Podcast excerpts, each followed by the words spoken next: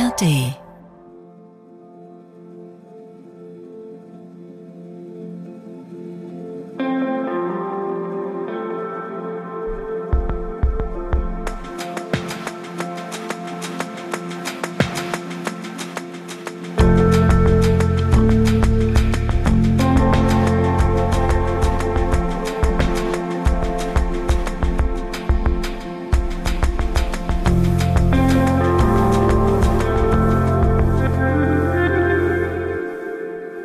habe mein Eminem-T-Shirt an und darüber freut sich John Cook ganz besonders. Herzlich willkommen bei Sucht und Süchtig, John Cook. Ja, herzlich willkommen, Hagen Decker. Schön, dass du mit 40 Eminem entdeckt hast. Das habe ich tatsächlich doch nur schön. dir zu verdanken. Ja, ist ein bisschen das, spät. Das ist so. Ich, äh, ich kannte ihn natürlich, aber war mir über die Tragweite seiner, seines kreativen Schaffens nicht so bewusst. Ja, also, es war, lief ja auch alles undercover bei Eminem. Eigentlich nicht, aber ähm, ich muss sagen, ich habe mich die letzten Monate reingehört und äh, finde ihn richtig gut. Ja, ich weiß. Ich bin, es war ganz süß. Eben das Hagen, auch dem mir sagt einfach, ah, Marshall Mathers ist doch schon ein ziemlich cooler Name, oder? Also Marshall, schon cool. Das ja, The begeistert. Real Slim Shady. Ich äh, bin Fan geworden mit 41. Sehr ja. schön. Ich finde immer noch der beste Track No Love zusammen mit Lil Wayne. Äh, Ist gut. Ja, Lil Wayne übrigens auch, habe ich auch entdeckt. Hatten wir letztens erst ein Gespräch darüber. Ja, ja, ja. Ich dachte mal, der war so ein Freak, weil der, aber der ist auch, äh, ja, äh, ist okay. Der ist ganz gut angesehen auch. Ja, es gibt, gibt auch okay Freaks. nee, ist auf jeden Fall angesehen. Ähm, Finde ihn aber immer witzig in Interviews, kann man schon sagen. Ja. Ja, ja, das zu meiner Hip-Hop, äh, das wird ja heute vielleicht auch nochmal Thema. Wir haben einen guten Gast dazu später. Es ist nicht Eminem auf jeden Fall. Das haben wir Und auch nicht über, über Lil Wayne. ähm, aber jemand in der vergleichbaren Kategorie, kann man schon sagen. John, Ja, hau raus. ähm, ich frage dich jetzt mal, also nochmal an alle, 18 Uhr, ARD Audiothek, herzlich willkommen. Wenn ihr uns donnerstags hört, dann überall, wo es Podcasts gibt, auf allen, allen, allen anderen einschlägigen äh, Plattformen. Und übrigens die meisten nicht auf dem Stepper, habe ich rausgefunden. Wir wurden jetzt, ich wurde mal angeschrieben, da hieß es, übrigens höre ich euch nicht auf dem Stepper, wie Hagen immer sagt. Ja. Und er hat auch immer geschrieben, er will keine Umarmungen. Nein, das Also, habe ich nicht, das habe ich noch nicht gelesen. Aber ich habe vor allen Dingen sehr viele Nachrichten bekommen, dass die Leute auf dem Stepper sind. Wirklich? Vor allen Dingen schreiben die Leute uns jetzt immer, wo sie uns hören und Joggen war viel dabei und äh, im Bett auch. Das finde ich sehr gut. Schreibt uns doch genau. Schreibt ihr, wo ihr das hört, dann kann Hagen sein Begrüßungsportfolio erweitern. Genau, schreibt uns mal, wo ihr uns hört, dann bringe ich das in die Anmoderation mit rein. Jedenfalls herzlich willkommen bei Sucht und Süchtig. Und äh, das mit der Umarmung ist Quatsch. Äh, wir schicken natürlich erstmal eine direkte Umarmung an den, an alle die raus, die jetzt eine haben wollen. Ich muss mal ein bisschen runterfahren. Deswegen frage ich dich, John Cook, wie geht's dir denn? Ja, mir geht's, ähm, also mir geht's ganz gut. Es war eine gute Sache, dass ich diese, ähm, wie viele Tage waren es denn? Acht Tage war ich weg. Ich dachte zehn dann doch. Ich glaube, nee? acht oder Acht, es war ein bisschen okay. weniger. Okay. Und ähm, es hat mir sehr, sehr gut getan. Ich konnte, also ich bin danach, habe ich erstmal so ein bisschen gekränkelt und so. Jetzt fällt alles noch gar nicht lange her. Das heißt, die letzten, also die letzten zwei Tage geht's mir richtig gut. Davor lag ich ein bisschen flach. Aber ähm, ich habe das Gefühl, ich schaffe meine Sachen und äh, ja, habe jetzt auch nicht großartig Suchtdruck oder so gehabt. Äh, also irgendwie die, die ganzen Dinge, die jetzt so um mich herum passieren oder die sich auch verändern, äh, tun mir total gut und lenken mich auch irgendwo ab von diesen, ja, von den Gedanken, die so aus dieser Einsamkeit heraus entstehen. Sag doch mal so einen aus der Einsamkeit entstehenden Gedanken zum Beispiel. Das Suchtdruck wäre zum Beispiel einfach das, Okay. also wenn, ist es ja so, dass ich dann nicht zu Hause war und halt ganz, ja, mich einfach einsam gefühlt habe, so, dass dann natürlich, ähm, ja, irgendwie alle düsteren Gedanken so langsam wieder von hinten über den Hinterkopf sich hochgrabbeln und so ein bisschen einem ins Ohr flüstern. Ob es jetzt dieses, ähm, du kannst nichts ist oder du bist halt ein Versager oder ähm, scheiß doch einfach drauf und lass einfach alles fallen. So diese ganzen Gedanken und da konnte ich mich jetzt ja gut verschützen. Aber die Versagernummer hatte ich jetzt bitte noch nicht so oft vernommen die letzten Monate, ehrlich gesagt. Nee, das sind ja auch Dinge, die so im eigenen Kopf einfach dann so, also die dann doch sehr. Ist jetzt auch nicht so, dass ich mich krass als Versager fühle, aber das sind ja, das sind die Gedanken, die kommen können. Okay. Und ähm, genau, ich hätte jetzt eigentlich, jetzt eigentlich gut den Text vorzulesen, den ich mitgebracht habe. Im Prinzip, ich mache das mal später. Okay. Aber ähm, genau, ich habe auch so ein bisschen so einen kleinen Dialog mit ähm, ja mit der Depression sozusagen verfasst. Aber dann machen wir John schreibt am Ende noch. Ah ja, finde ich gut. Äh, Ich Ja. kenne das Gedicht, äh, finde ich richtig stark. Dankeschön. Ja. Ja, nee, genau, soweit zu mir ist eigentlich alles okay. Ähm, auch mit den Kindern ist momentan super. Ich, äh, ich lese ja meine Texte zum Beispiel auch oft beim Sohn vor, also wenn es okay ist, wenn die sozusagen nicht so krass sind. Ja. Und er ist dann so ganz, ich hab, gestern habe ich ihn angerufen, ihm was vorgelesen, und dann meinte er so, Mann, Papa, das ist einfach so cool, dass du das kannst und so. Und er würde sowas auch gern können. So, und jetzt haben wir, um ihn so ein bisschen kreativ zu fördern, habe ich mir überlegt, dass ich mit ihm zusammen ein Beat baue und ihm so ein bisschen da zeige, wie so, wie man das angeht und wie die Struktur halt da ist. Dann schreiben wir einen Text drauf und dann entwickeln wir dafür ein Cover, dass wir sozusagen diese drei künstlerischen Disziplinen, sag ich mal, mhm. äh, angehen, was alles Dinge sind, die ich zumindest ganz okay kann und dass er so ein bisschen dann noch ja, breaken dazu. Und dann gleichzeitig breaken. Ja. ja, aber dass er so in diese Prozesse reinkommt und dann auch hoffentlich ja irgendwie über Selbstwirksamkeit wahrnimmt, dass das alles für ihn erreichbar ist. So, mhm. Ich glaube, er denkt, ich weiß es nicht, aber ich, man ist ja immer, wenn, wenn Leute was schon können oder viel geübt haben, so dann ist man ja oft so krass beeindruckt und denkt, das ist halt ein Level, auf das ich nicht kommen kann. Und ich glaube, er sieht es natürlich als junger Jugendlicher, ist für ihn natürlich alles noch schwierig zu sehen, wo er noch hin kann. Und ich möchte ihn da motivieren und so ein bisschen in meine Welt mit reinnehmen. Okay. Find's okay, ja? Finde ich, finde ich echt schön, ehrlich gesagt. Das, schön, das freut mich. Hört sich schön an. Wie geht's dir denn, Herr Decker? Erzähl uns doch mal. Um, mit deinem Eminem-Shirt. Ja, ich. Hast du, äh, hast du mittlerweile Buster Rhymes gehört? Sorry. Nee, ähm, also das ist doch einer von. Oh Gott. Ähm, oh, ist, ist egal, einfach nicht weiter. Nee, nicht weiter erzählen. nee, aber mach mal. Okay. Aber, nee, aber Buster Rhymes ist nicht bei Wu-Tang. Ja. Okay, dann habe ich das ja schon mal richtig. Okay. Das wäre ganz geil gewesen eigentlich. Aber ja, ja. Unser Gast lacht. Ich muss, ich komme ja wirklich aus der Gitarrenwelt äh, und zwar Full Force. Ich habe mich, ich habe mich wieder ein bisschen schwer getan die Woche mit der ähm, nicht mit der Krankheitseinsicht, sondern mit der Krankheitsakzeptanz. Mhm. Also weißt du, wenn du so, also eigentlich, also mir geht's okay, mir geht's gut, ich bin stabil, ähm, hat sich nicht groß was verändert zur letzten Woche, wo, wo also diese quasi meine, dass ich mich wieder gefangen habe nach diesem, ja, nach dieser Aktion von außen äh, ich versuche da auch bessere Mindsets für mich zu, äh, das haben wir letztes Mal auch besprochen, ne? wie, wie, wie gehen wir damit um, was auf uns zugetragen wird, mhm. ähm, ohne das jetzt zum Hauptthema zu machen, ist es auch nicht, nur man, ich versuche, habe mich damit versucht, damit zu beschäftigen, wie gehe ich einfach mit all diesen Dingen professionell um und ich glaube, ich konnte mich da ganz gut abgrenzen jetzt die letzten sieben Tage. Aber positiv, ne? Also du weißt, wir beide waren sehr aktiv diese Woche, was die Nachrichten angeht. Ja. Ich habe das gesehen, dass du auch viel aktiv warst. Ähm, ja, kurz eine Sache nur kurz rein. Ich habe nicht das Gefühl, dass wir seit der letzten Woche ein bisschen weniger bekommen haben. Vielleicht weil wir gesagt haben, dass wir natürlich sozusagen da. Ja, fandst Arbeit, du? Ja, habe ich so nicht schon. Ich wollte nur einfach nochmal ja. sagen, es, wir möchten natürlich gerne hören, wie es euch geht. Also ja, nur weil bitte, es, äh, ja. genau, weil wir darüber gesprochen haben, heißt es nicht, dass ähm, wir nicht weiterhören möchten. Nee, wir haben ja nur darüber gesprochen, weil wir A, hier das, weil das ja transparent läuft hier alles genau. bei uns bei Sucht und Süchtig. Aber nein, äh, immer her mit euren Nachrichten. Wir mussten ja nur mal klarkommen, weil wir auch nicht wollen, dass es aufhört. John und ich würden die Sendung ja gerne und den Rest unseres Lebens machen, um eben Menschen zu helfen, dass sie, dass es ihnen nicht so schlimmer geht wie, wie uns am Ende. Ähm, dass man seinen Konsum früher hinterfragt. Ihr wisst das alles, warum wir das tun. Und ich denke, ich habe da gerade ein ganz gutes Mindset. Trotzdem, auf der anderen Seite, tat ich mich ein bisschen schwer wieder mit der ähm, Krankheitsbewältigung. Mhm. Ja, also dass ich eben süchtig bin. Ja, klar. Dass ich eben das habe. Und das hatte ich, glaube ich, vor ein paar Monaten, hatte ich da aber auch mal eine ganz schlimme Befindlichkeit zu, wo es mich ich richtig genervt hat. So, fuck, wieso habe ich das? Diese Woche war das ein bisschen unterschwellig, weil ich eben ja, weil es weil es um Freiheit geht, letzt, ging letzte Mal. Mhm. Und das hat mich dann doch mehr beschäftigt als, als nur in der Sendung. Nämlich, wenn ich nicht gute Dinge für mich tue oder, oder äh, proaktiv damit umgehe, dass ich eben abhängig bin, dann ist das ein ganz schöner unfreier Punkt. Allerdings. Das ist ja. einfach so, ne? Also, ich weiß nicht, ich war wieder irgendwo und dann wurde mir was angeboten oder was und ich, ja, ja, nee, das ist ja auch, das war eigentlich gar nicht der Punkt, nur, also nicht Kokain, sondern Alkohol. Ja, ja. ja. Aber dieses, dass ich, an manchen Tagen wache ich auf und spüre einfach meine Krankheit unglaublich deutlich. Das heißt jetzt nicht gleich Suchtdruck.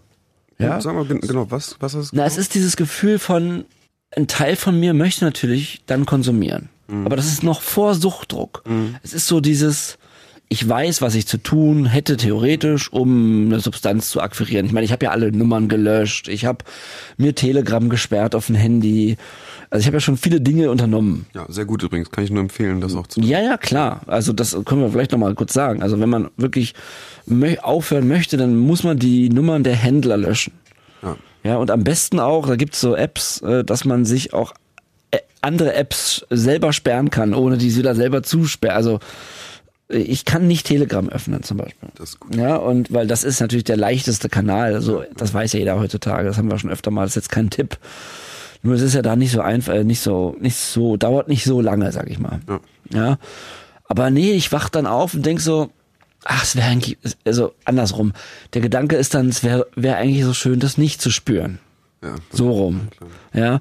Warum, warum muss ich damit jetzt stattfinden? Warum muss ich jetzt damit umgehen? Und ja, das ist jetzt, wie gesagt, kein schlimmer Gedanke, nur ein, einer, der, der einen zum Nachdenken anregt, weil man eben dann merkt, ah, wie frei bin ich denn? Und ähm, ja, ich bin frei. Ich kann freie Tage gestalten, aber ich muss halt auch so brutal achtsam sein.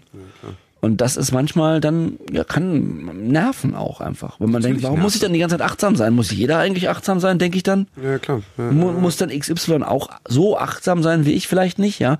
Vielleicht hat er aber ganz andere Probleme, von denen ich ja gar nicht weiß. Also ist immer dieser Blick von außen auf den vermeintlich glücklichen Menschen. Äh, Der, da, da, da hänge ich jetzt nicht tief drinnen, so Gedanken spielen, aber ja, es gibt Tage, da, da denkt man schon so, ah, es nervt mich jetzt heute. Also ich Auf jeden, auf jeden würde jetzt gerne nicht abhängig sein und, und mir meine Skillkette anwenden, damit ich einen guten Tag habe. Also das ist das schon manchmal, wo man denkt, ja. Aber ähm, man muss das auch eben dann akzeptieren. Radikale Akzeptanz ist ja nicht ohne Grund so ein, äh, so ein wichtiges Wort auf Therapie. Akzeptier das, was du nicht ändern kannst und ähm, ja, änder das, was du kannst. Und äh, da bin ich mal, da bin ich dran. Ich, mir geht's gut. Ja, man hat halt so Also mir geht's, ja, mir geht's okay. man hat halt so ein bisschen diesen, diesen Zaun, diese Achtsamkeit so vor sich war und ich glaube, die Ja. Aufgabe ist, dass man den jetzt so ein bisschen schmückt und vielleicht schön streicht Ja, genau. und den halt sozusagen irgendwie so immer einen schönen Weihnachtsbaum macht, bauen, Genau, damit und immer Weihnachtsbaum. schöne Dinge ranhängen. Aber ich ähm, gebe jetzt ab, das war meine Befindlichkeit. Ähm, mir geht's gut und nochmal auch vielen Dank an all die Nachrichten, die mich auch diese Woche wieder erreicht haben und die mir Mut gemacht haben. Es gab auch nochmal einige Nachrichten zu meiner familiären Situation und ähm, da wollte ich nochmal mich bedanken für, denn da waren einige Dinge dabei, wo ich das lese und denke so, ah ja krass, so habe ich es noch gar nicht betrachtet und das finde ich einen schönen Gedanken und äh, danke dafür. Wunderbar. So, dann holen wir unseren Gast rein. Und zwar den Künstler Jessin. Hi Jessin. Hallo, Tachchen, vielleicht stellst du dich mal ganz kurz vor, was du so machst. ich bin Jessin. Ich äh, rappe in erster Linie, mache Musik in zweiter Linie. Ich betreibe zusammen mit Audio 88 unser eigenes Label Normale Musik und betreibe zusammen mit GeschäftspartnerInnen noch ein äh, CBD-Unternehmen. Und äh, ich glaube, damit kann man grob umreißen, wer ich bin und was ich tue. Ist klar. Ja, schön, dass du da bist auf jeden Fall. Ja, vielen lieben Dank. Genau, für mich ist es ein bisschen aufregend. Hagen hat es schon mitbekommen. Für mich aber auch. Für mich Also auch. Nur, dass du es weißt, Jessin, ne? äh, John redet seit Tagen über nichts anderes. ähm, John ist jetzt mach, John ist Fan. Ja, John ist Fan. Ja. Und ähm, jetzt wird er ganz rot. Das, das ist vollkommen in Das ist okay. Ordnung. Das ist in den- Ich halte mich in den RBB-Farben auf.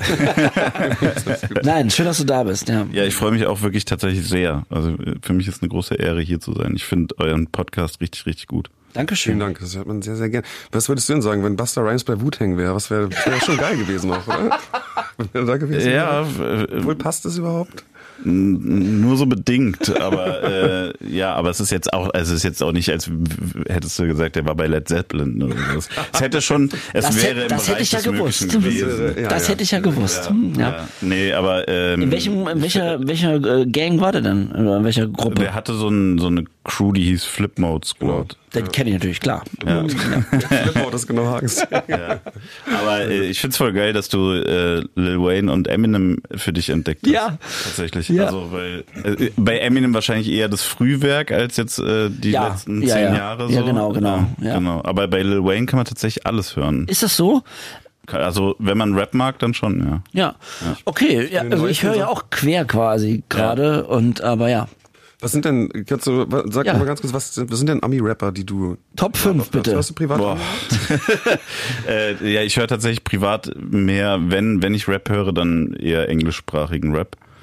Ähm, aber boah, das wechselt auch immer wieder. Aber so all-time Ja, All-Time-Favorites. äh, ist Biggie schon sehr weit oben. Ja, okay, gut. Ja. Ähm, Ja. Und äh, Eminem auch, also so diese Frühwerke ist Ja. auch irgendwo weit oben, aber äh, dann viele so Underground-Sachen auch, die LP zum Beispiel, äh, ist New Yorker Underground, wobei mittlerweile nicht mehr Underground. Was mit, wie, wie steht ihr zu Easy E? Den habe ich nämlich gestern entdeckt. Easy E, du meinst von NWA. Ja, ja, ja. Ja, das ist gut, das ist Legende. Okay. genau, Aber, ja, also da, da kann man jetzt nicht drüber streiten. nicht öffentlich zumindest. Nicht öffentlich. Genau, das ist wie wenn man Okay. sagt, was hältst du vom alten Savage? Ja, Also, das ist einfach so, ganz es gibt, gibt Sachen, die, äh, wer da widerspricht, macht es nur, um zu provozieren. So. genau, so Ja. So wie man eigentlich auch nicht sagen kann, die Beatles sind doof, ne? Wenn man Ja, auf aber Gitarre genau, man kann es man kann's, ähm, selber persönlich scheiße finden, Ja. aber dann ist man allein auf weiter Flur wahrscheinlich. Genau, aber dann hat man keine Ahnung. Ja, okay. Ja, John, du hast einen guten Einstieg, habe ich gehört. Genau, naja, ich, Ja. also du bist der Rapper und ich finde, du schreibst auch echt krass Texte und du sagst in deinem Track Danke. Junks, sagst du, ich sehe keinen Junks, nur ein paar Typen, von denen keiner weiß, ob er noch Nein sagen kann. Ja. Hast du das oft gesehen in deinem Leben?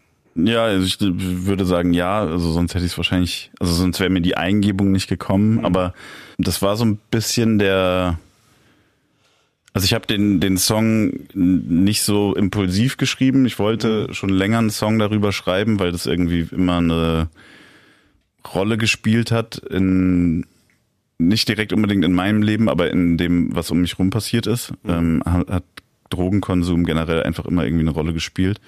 Und ähm, gerade so, sage ich mal, in den letzten zehn Jahren oder so, grob, äh, in denen ich dann auch in Berlin gelebt habe und hauptberuflich Musik gemacht habe und so, ist zum einen in der Musik selber, aber auch so in der Szene und in, in, dieser, im ganzen Nachtleben hatte ich den Eindruck, dass vor allem Kokain immer mehr normalisiert wurde oder auch romantisiert wurde so in, in der Musik, aber auf eine Art und Weise, die fand ich komplett außer Acht lässt, was es also was was es an Gefahren und Risiken mit sich bringt und auch woher die Droge kommt, wie die hergestellt wird, welchen Weg die auf sich nehmen muss, bis die irgendwie in einem Nachtclub irgendwo in Berlin ankommt. Und das fand ich schon irgendwie ziemlich doll. Also so, ich, ich war jetzt selber nicht der Typ, der irgendwie rumgelaufen ist und gesagt hat, boah, pass auf, pass auf. Im Gegenteil. Und im, äh, so im, im Freundeskreis oder im Bekanntenkreis war das auch eher, Drogen hatten auch eine positive Faszination. Also auch ohne den Konsum direkt, äh, sondern so dieses ganze Milieu, das äh, gefährliche, dreckige, verbotene, sag ich mal, das findet man ja auch schon als Kind oder als Jugendlicher irgendwie faszinierend ähm, und ist ja auch Stoff für Popkultur im weitesten Ja, ja. Sinne permanent. Aber ich hatte halt irgendwie so das Gefühl, hier wird gar nicht mehr mit dem Maßstab Sucht gemessen, sondern das ist irgendwie so, al- als wäre Kokain Cannabis oder oder noch sanfter, sage ich mal so. Ne? Also es ist so praktisch, ja, ich, kann, kann man ja mal ab und zu machen. So Ja, ja. mäßig. So habe ich das ja auch viele Jahre wahrgenommen. Genau, und äh, das fand ich dann schon irgendwie krass, weil ich halt gleichzeitig gemerkt habe, auch äh, aus meinem weiteren Freundes- und Bekanntenkreis, wie Menschen wirklich nach 10, 15, 20 Jahren nicht davon weggekommen sind und kaputt gegangen sind. Also körperlich, aber auch psychisch. Kennst du Menschen, die gestorben sind? Ja, auch. Ähm, also ich glaube, da würde würde das engste Umfeld dann auch oft sagen, das ähm, hat damit nichts zu tun, um sich vielleicht auch ein bisschen vor, sag ich mal, dem Stigma zu schützen. Kann ich auch voll verstehen. Aber klar sind jetzt irgendwie Herz-Kreislauf-Erkrankungen oder Hirnschläge oder sowas ist jetzt in, in einem Alter zwischen 30 und 50 nicht an der Tagesordnung. So. Ja, ja. Oder wird zumindest begünstigt. Ne? Und ja, das fand ich dann sozusagen, das bei, parallel zu sehen, wie es auf der einen Seite irgendwie immer offensichtlicher wurde, wie hart diese Droge ist und alle Drogen, die damit assoziiert sind dann. Ähm, und gleichzeitig halt zu sehen, wie das in Pop-Songs oder in Rap-Songs äh, auf Pop-Art irgendwie Gefeiert wie, wird wie auch, ein ne? Füllwort schon fast benutzt wird, ohne dass es irgendwie dann gleichzeitig humorvoll oder besonders kreativ wäre, Mhm. sondern wirklich einfach nur, weil es Standard ist und dann praktisch abseits der Bühne eigentlich noch mehr Standard ist. Mhm. Ähm, das fand ich dann irgendwie, das lief so gegeneinander und um zu der eigentlichen Frage zurückzukommen, das war dann irgendwie so ein bisschen der Punkt, dass ich dachte, so jeder von denen würde sagen, ich bin auf gar keinen Fall ein Junkie. Ja. So, ne? Also gerade, ich habe auch bewusst dann das Wort Junkie benutzt, weil es eben eine abwertende Bezeichnung ist. Mhm. Ja, so. ja. Und das würde jeder abstreiten, aber wenn du dann sagst, ja, dann lass doch einfach. Ja, ja. Du, Dann, John und ich hätten auch lange nicht gesagt, dass wir abhängig sind. ja. Ja, also gut, du vielleicht eher. Ja, ich hatte relativ früh. Stimmt, du hattest ja eine eher krank, aber ich, äh, stimmt, du, Entschuldigung, bei dir war die Krankheitseinsicht ja schon irgendwie auch eher da. Weiß nicht, ob bei Kokain, ehrlich gesagt. Ja, John? doch, aber ich habe damit Ja? auch so ein bisschen so kokettiert, wie du es eben auch Ah, okay. sagtest. Das war dann so ein bisschen, es gehörte dann, also dann war ich halt ab dem Zeitpunkt sozusagen süchtig, aber habe mich auch über Kokain identifiziert einfach. Ja. Ja. und ich finde auch, was ich krass fand, ich weiß noch ganz genau, dass ich als Kind irgendwann zu meinem Bruder meinte, da habe ich das erste Mal in so Rap-Texten, da ging es glaube ich um Pillen oder so. Mhm. Und da weiß ich noch, dass du gesagt hast, so, hä, ich dachte mal, bei Rap geht's nur um Kiffen. So, Ja, ja. Also, so was ist denn da los? Und wo ich das erste Mal realisiert habe, dass diese chemischen Drogen halt auch eine Rolle spielen im Rap-Game. Ja. So, das hatte ich davor gar nicht so richtig wahrhaben wollen. Ja, das kam auch mit der Zeit. Also ich meine, in den USA war das natürlich viel früher ein Thema. Genau, das war, Crack glaube ich, auch bei Eminem, ich glaube, bei Eminem war das mit den Pillen oder so. Also Genau, es war, genau, es ja. war Army Rap. Aber ja, das fand ich, äh, das fand ich krass, vor allem, weil ja doch äh, gerade Kokain, finde ich, so eine wahnsinnig künstliche Droge ist und, und Hip-Hop ja eigentlich immer so in Verbindung mit Realness irgendwo steht. Also ich finde, es passt auch. Naja, dann wäre es so ja aber, zusammen. dann kann man ja sagen, ist es eigentlich nur konsequent, dass auch darüber geschri geschrieben oder gesprochen wird, so, ne, wenn Ja, der okay, Konsum klar. auch omnipräsent ist, äh, oder die Droge und der Handel damit ja auch. Ja. Ähm, aber ich fand halt, oder ich finde auch bis heute, dass es, wenn, wenn man es, äh, sag ich mal, als Stilmittel benutzt, Mhm. ähm, diese Droge, also als inhaltliches Stilmittel, dann sollte es auch irgendwie Stil haben.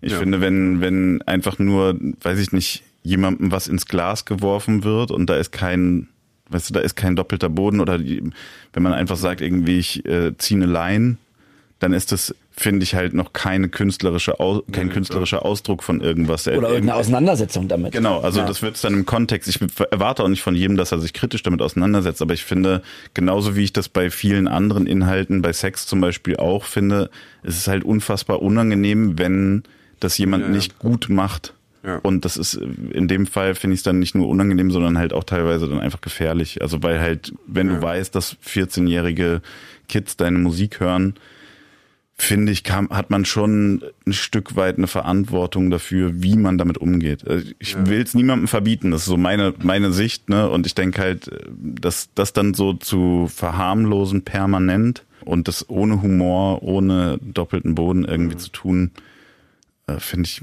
grenzwertig. Einfach nur aus meiner persönlichen Erfahrung, weil ich gesehen habe, was es bei Menschen anrichten kann. Das ist absolut grenzwertig. Ich weiß auch genau, dass ich ein paar, also zum Beispiel Tilidin, habe ich eine Zeit lang genommen und ich war wirklich durch Musik inspiriert, das mal auszuprobieren. Ja, Und das ja, war- das ist ja auch Werbung im großen Ja, das ist Stil. Werbung, genau. Und das war halt erst vor ein paar Jahren, also ist gar nicht so lange her. Erklärt mich mal kurz auf, wie viel das besprochen wurde in der Rapmusik. Naja, das war, also eigentlich, also Teledin war eigentlich ein Thema in, in Rapmusik, die mich eigentlich erstmal überhaupt nicht interessiert. Ja, so vom ganzen, vom, vom Ja. Ding, also weder die Rapper noch die, die, noch die Art der Musik. Okay. Aber ich habe mir jetzt, aber man hört sich ja Sachen auch irgendwie mal an, da waren dann auch viele Dokus und da wurden immer wieder Okay. bestimmte Rapper erwähnt.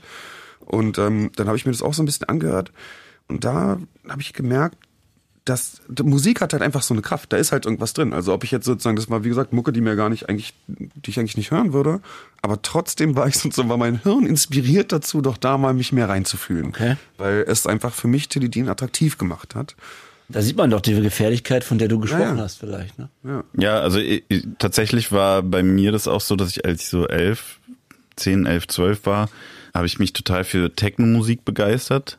Aber weniger, also die Musik habe ich auch gehört, aber dadurch, dass es da ja noch kein Internet, kein YouTube, kein Streaming und so weiter gab, war das halt so, ich habe mir jetzt wenig CDs gekauft, was das angeht, weil ich einfach nicht so viel Geld für CDs übrig hatte in dem Alter. Aber ich fand so diese ganze der ganze kulturelle Rahmen, der, den man dann so auf MTV und auf Viva sehen konnte, mit der Mayday, also so, eine, so ein riesen Rave war das damals. Ja, ja, ich kann ähm, mich. Ähm, und, und der Love. Parade und so, das war halt, das hatte irgendwie so eine krasse Faszination und dann gab es eine Zeitschrift, die hieß, äh, hieß Raveline. Das war so ein praktisch einfach ein Szenemagazin, was du aber so normal am Kiosk kaufen konntest. Sie hatten bestimmt eine ganz gute Auflage auch. Und da gab es eigentlich in jeder Ausgabe wurden Drogen thematisiert. Aber tatsächlich äh, fand ich damals, oder so habe ich es in Erinnerung, sehr aufklärerisch. Also es wurde halt gesagt, okay, das und das und das ist im Umlauf und ihr müsst darauf aufpassen. Also so, es war fast so ein bisschen eine Drug-Checking-Anleitung so. Aber es äh, hat auch ein bisschen hinter die hinter die äh, Fassade geguckt, sag ich mal, und dann so ein bisschen erklärt, woher kommt das, was ist das eigentlich, wie funktioniert das im Hirn. Und das fand ich als Kind total faszinierend. Also das, äh, das, also das hat meine überhaupt meine Wahrnehmung für Drogen, glaube ich, so geschaffen. Also, Also, eine, eine, also eine Faszination im Sinne von, also dass du krass interessant fandst und dich in diese Welt begeben wolltest? Oder ja, also ich hatte gar nicht so eine, so ein, das war jetzt nicht so, dass ich dachte, es gibt ja viele Leute, die dann wirklich mit 13 das erste Mal irgendwie eine Pille nehmen oder so. Mhm. Das hatte ich nicht. Äh, Ich hatte jetzt auch nicht den Drang. Ich hatte, glaube ich, einen erhöhten Respekt vor den, Mhm. vor den Drogen. Aber ich wusste zum, also ich wusste zum Beispiel, wie die heißen. Ich wusste, was die grob machen, was der Unterschied ist. Und ich fand so auch dann später in meinem Leben, das hat mich jetzt nicht vom Konsum abgehalten, aber ich wusste immer, bevor ich etwas konsumiert habe, bevor ich irgendwas ausprobiert habe, wusste ich, was es ist. Und das finde ich ist schon relativ viel wert. Also gerade so bei so einer wandelnden Drogenlandschaft, äh, die, die sich ständig verändert mit irgendwelchen äh, Derivaten und was weiß ich, wäre es eigentlich cool, wenn durchgehend eine, eine öffentliche Aufklärung an passieren würde, was Drogen sind und wie die funktionieren und welche Risiken die auch mit sich bringen. Ja, da sieht man genau, was Prävention eigentlich schon bringen kann, ne? wenn es dich Ja. schon da. Äh, Also so wurde halt nicht in der Schule hat. gemacht, Ja. sondern äh, von einer Techno-Zeitschrift. Aber ich fand das, äh, also ich glaube, das hat mir langfristig viel gebracht, weil ich äh, wirklich, ähm, ich wusste, dass man, also da stand zum Beispiel drinnen, man kann an Ecstasy sterben. Ja. Und So, die Wahrscheinlichkeit ist gering, aber dann aus den und den Gründen und das und das kann passieren. Ja. Und als es dann in meinem Umfeld Leute gab, die Ecstasy konsumiert haben, war das auch so ein Punkt, dass ich wirklich, wenn die dann erzählt haben, so, naja, und dann habe ich irgendwie da im Laufe des Tages oder im Laufe der Nacht dann irgendwie sechs äh, Pillen genommen oder so, wo ich dann auch Ach, meinte, so, sechs. ey, du weißt schon, dass man dehydrieren kann und es nicht mitbekommt und einfach umkippt und weg ist. So, ne? Also so, das ist halt hängen geblieben. Das hatte ich praktisch 15, 20 Jahre vorher gelesen. Ähm, und das hat mir dann schon gezeigt, okay, es ist sinnvoll, öffentlich sich mit dem Thema auseinanderzusetzen, auch wenn es irgendwie stigmatisiert ist. So. Ja, auf jeden Fall. Zu dem Thema nicht Nein sagen können. Wann Ne. kannst du dich daran erinnern, wann du das erste Mal, also auch bei anderen so mitbekommen hast auf einer emotionalen Ebene, dass da was passiert, dass jemand nicht mehr Nein sagen kann, dass vielleicht Freunde süchtig werden. Ähm, Ja, ja, und äh, genau, und kannst du uns da vielleicht mal so mitnehmen, wie das sich dann für dich, gerade wenn du auch so ein bisschen informiert Ja. warst und so, wie es auch angefühlt hat, vor allem einfach für dich, ob du eine Sorge hattest oder Ja, Also- vor allem auch wenn das gute Freunde sind. Ne? Ja, also so im engsten Umfeld hatte ich das eher mit Cannabis relativ, was heißt früh, also glücklicherweise auch dann erst so mit 18 vielleicht, 17, 18, 19. Da war das dann schon so, dass ich in, im engen Freundeskreis eine Person hatte, wo ich gemerkt habe, okay, das ist, äh, das geht hier über einen entspannten Konsum hinaus. Also so, da, da wurde praktisch, ja, wurde so eine Art Beschaffungs, sagen wir Hang zur Beschaffungskriminalität schon sichtbar, so, ne, der dann halt nur im Freundeskreis stattgefunden hat, aber dann, weiß ich, hat dem einen halt irgendwie auf einmal was gefehlt. Also ja. Gras, so und äh, an, komischerweise hatte der dann wieder was, so ne, also so und dann wurde darüber gelogen und so. Und das war, das habe ich dann mitge mitbekommen und dachte schon so, okay, das ist nicht cool und wurde ihm natürlich auch gesagt, er wurde dann auch nicht mehr eingeladen und so. Und relativ zeitgleich habe ich es dann mitbekommen bei jemandem, vor dem ich sehr viel Respekt hatte, so schon seit meiner Kindheit, also der aus einem familiären äh, Bekanntenkreis war und ähm, auch in der Musik tätig war und der dann auch tatsächlich unter anderem mich bestohlen hat, einfach so, ne? Und das aber im viel größeren Stil auch bei anderen gemacht hat, inklusive dann Versicherungsbetrug und solche Geschichten, wo es wirklich, also das war weit über die, über, über das, mh, sag ich mal, tolerierbare hinaus und zu dem Zeitpunkt war ich jetzt nicht so, oder auch der ganze Bekanntenkreis, das war halt einfach, okay, der Typ ist ein Junkie. So, und jeder wusste es, die ganze Stadt wusste es praktisch. Ne? Der war so ein bunter Hund und es war dann einfach klar, der ist ein Junkie. Dem kann man nicht vertrauen, der lügt. Und da gab es jetzt keine, da wurden keine Schritte auf den zugemacht oder so. Ne? Das war einfach, einfach Würdest du das eine andere anders Zeit. machen? Ja, bestimmt. Also ich wäre natürlich trotzdem angepisst, wenn ich Schaden nehme. Aber ich hätte auch viel früher wahrscheinlich gesagt, okay, äh, wir können über alles reden, aber nicht über Geld zum Beispiel. Ja. Hätte dann eine, Grenze gezogen, einfach um mich davor zu schützen. Ein sehr guter, Ähm, sehr guter Satz übrigens für alle Angehörigen und so. ja, weil das einfach dann hätte das das ausgeschlossen. Also dann wäre ich für ihn kein potenzielle, keine potenzielle Geldquelle gewesen. Weißt du, du redest jetzt über jemanden, den ich überhaupt nicht kenne, ne? ja, Aber äh, du redest auch über mich, ja. weißt du? Das habe ich auch gedacht, als, als ich eure, euren Podcast gehört habe. Ja. Aber also ich konnte Ja. das erste Mal nachvollziehen, wie es aus seiner Perspektive gewesen sein muss. Weil bis heute redet er darüber nicht offen und streitet es eher ab. So, Dieser, ne? dieser moralische Verfall, unsere HörerInnen wissen das, wir, wir reden da fast in jeder, fast in jeder Sendung wahrscheinlich drüber. Dieses Leuten was klauen, ne? Wie oft habe ich hier schon gesagt, ich hätte, hab Freunden Geld aus dem Portemonnaie genommen. Ja, Für Kokain. Ja. Ja, und, und das ist so, wenn du das jetzt erzählst, dann, dann tut mir der, derjenige richtig leid, weil er, weil er wahrscheinlich ja, ich weiß, ich kenne ja gar nicht, aber jemand, der sowas macht und weil ich, weil ich es ja auch gemacht habe, mhm. diese Menschen sind dann in so einem Moment, wenn sie sowas machen, wissen sie ja, was sie tun, aber es ist eben die einzigste Möglichkeit, die Substanz wieder zu besorgen. Mhm. Und das ist einfach äh, Sucht, ähm, ja, at its best. So, ja. ja. Da ist man einfach, da hat man alle sechs Kriterien der WHO erfüllt, sage ich mal. Könnte ja. ich jetzt blind unterschreiben. Wenn man klaut, dann mhm. erfüllt man auch die anderen fünf. Und ähm, das, das tut mir aus der Ferne tatsächlich jetzt rückblickend sogar immer noch äh, leid und äh, gut, dass du das ansprichst, auch dass, dass, dass du das bemerkt hast und dass wir hoffentlich eine Awareness schaffen mit der Sendung und auch mit deinem Interview heute, Natürlich muss man das verurteilen. Ich wollte auch genau, sagen, also das, genau, das Problem war sozusagen, ja, ich will, das ich will das ja auf, der erste Schritt ja. ist natürlich, dass man also ich finde, man muss es auch adressieren. Also Natürlich, nicht, ich, das wollte ich auch gar nicht aber, wegreden. Genau, ja? aber ich glaube, dass sozusagen, was ich damals nicht gemacht habe und auch niemand äh, gemacht hat ihm gegenüber, ähm, war dann den zweiten Schritt zu gehen, zu sagen, ey, das war jetzt das letzte Mal, dass du das bei mir machst. Ja. Aber äh, wir müssen gemeinsam wir müssen sprechen. Äh, ja. Genau, wir müssen irgendwie gucken, ob wir Freunde bleiben können und das geht nur unter den und den Voraussetzungen. Genau, sag mir, was los ist. Genau. Und wenn derjenige dann nicht aufmacht,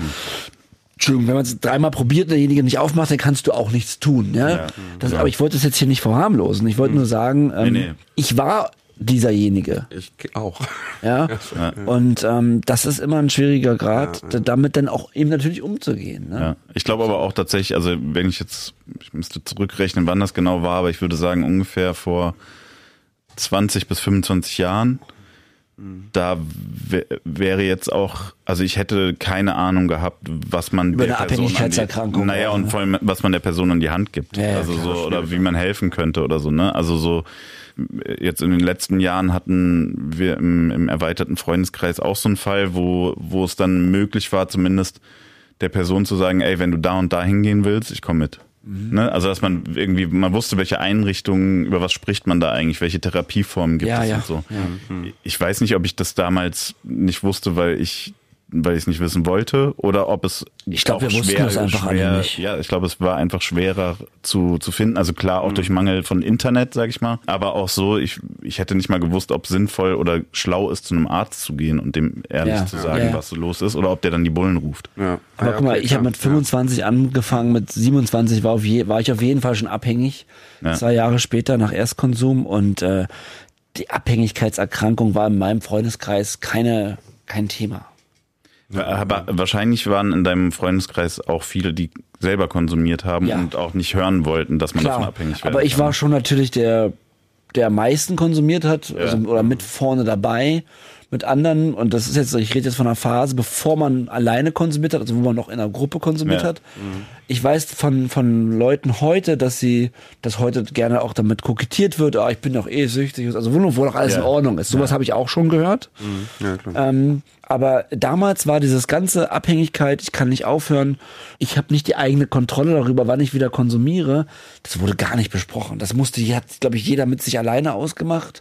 Und es gab keinen Konkurs, äh, Diskurs darüber, aber auch keine Information, wie du ja. richtig sagst. Ne? Äh, was sind die sechs Kriterien der Abhängigkeit? Oder ja, allein das Wort Therapie. Oder ja, völlig. Also wer macht ja, denn schon Therapie? Denn, also ich bin ja nicht krank. Ja, ja, genau. Ja. Also weißt du, ich, ich feiere vielleicht ein bisschen viel. Also das, genau. das sind ja auch viele Jahre, wo man sich das äh, runterredet.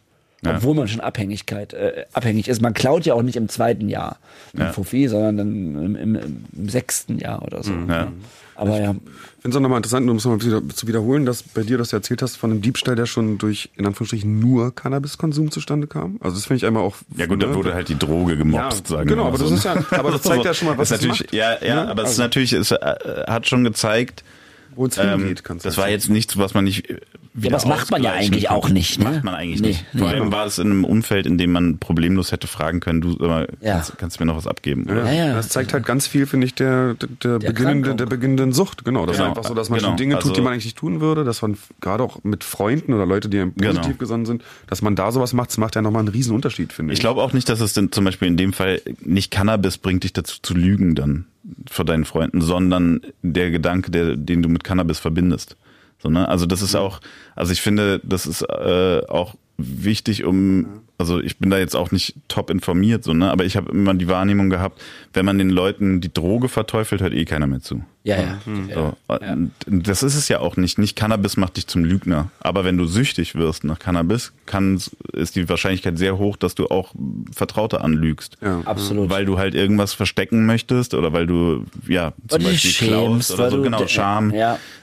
Und äh, das finde ich ist wichtig zu trennen. So, also deswegen, ja, Cannabis ist eine vergleichsweise weiche Droge und der Entzug oder der, äh, die Therapie mag nicht so hart sein, aber die, also die Schäden, die du damit anrichten kannst in deinem Freundeskreis, in deinem Familienumfeld, sind natürlich trotzdem, also die Risiken sind trotzdem da, ne? weil du halt einfach Suchtverhalten an den Tag legst. Und ich glaube tatsächlich mittlerweile ist es auch eher so beim in meinem Umfeld eher so, dass das Suchtverhalten die Leute auf den Plan ruft und nicht der Konsum. So, Ja. ne? Also dass, dass wenn man merkt, okay, die Person erzählt heute das, morgen das oder verspricht immer wieder irgendwas zu machen oder ja, ja, ich, ich melde mich, melde mich und dann werden ständig Verabredungen abgesagt oder jemand kommt und du merkst, okay, der hat schon was genommen, so, ne, dass man dann halt merkt, okay, das ist irgendwie auffällig, weil der Konsum alleine ist so omnipräsent mittlerweile, egal ob es Alkohol, Cannabis oder Kokain ist, Ja. dass man nicht mehr sagen kann per se, okay, du bist süchtig, nur weil du es nimmst. Also es ist so omnipräsent.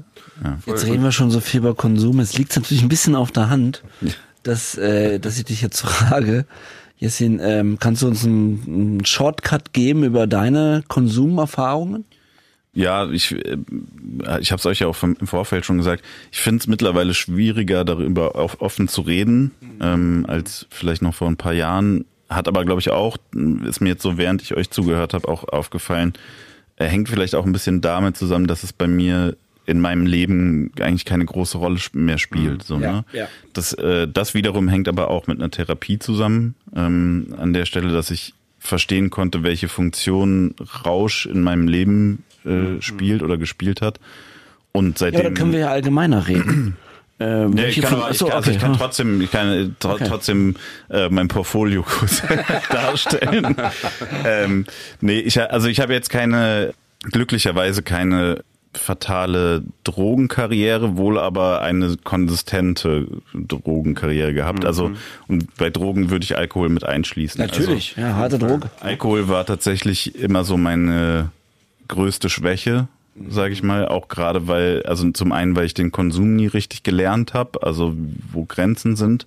Darf ich fragen, wenn du, wann der Erstkonsum war mit Alkohol? Äh, Ich habe vorhin drüber nachgedacht, lustigerweise, oder was heißt lustigerweise, so witzig ist es nicht, aber ähm, ich glaube so mit vier oder fünf war tatsächlich das erste Mal, dass bei einer Silvesterparty ich äh, mit ein paar anderen Kids, so Eltern haben irgendwie im Nebenraum gefeiert und so und wir sind in die Küche gegangen und haben einfach so die Spuckreste aus den Gläsern getrunken praktisch. Ja, ja. Okay, und als Kind merkst du das ja sofort. Kannst du dich ja, daran erinnern? Kannst du dich daran erinnern, dass du das Ich kann mich hast? erinnern, ja, ja. Ich kann mich dran erinnern, dass das auf jeden Fall, also ich, ich nehme an, dass ich so fünf, sechs, sieben gewesen sein muss. Ähm, aber ich kann mich auf jeden Fall dran erinnern, dass die Eltern auch richtig äh, sauer wurden.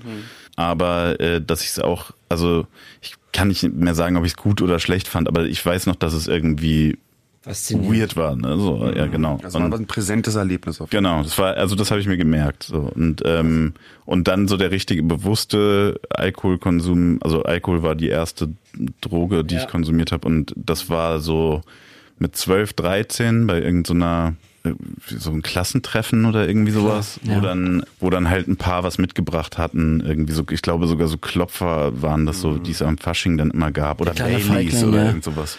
Das Ding ist, ey, wir fragen das ja, ne, viele Gäste, äh, weil es ja natürlich oft um die Drogen- und Lebensgeschichte geht. Und 12, 13 äh, fällt hier so oft. Ja. Und ich muss jedes Mal, denke ich so, Alter, das ist so viel zu früh. Ja, und Ja. genau auch das Auch- Alter unserer Kinder.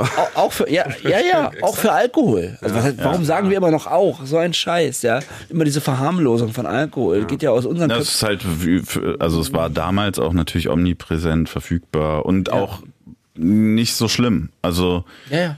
also dass das über halt über Alkoholismus geredet wurde. Also wobei ich muss sagen, mein Vater ist, äh, hat in seiner Jugend oder in seiner Studentenzeit auch Alkohol getrunken, kommt aber natürlich aus einem äh, also ursprünglich aus Algerien, aus einem aus einer Kultur, in der Alkohol überhaupt keine Rolle spielt. Also da ist das eine absolute Randerscheinung und ähm, oder war es zumindest vor allem damals, als er aufgewachsen ist.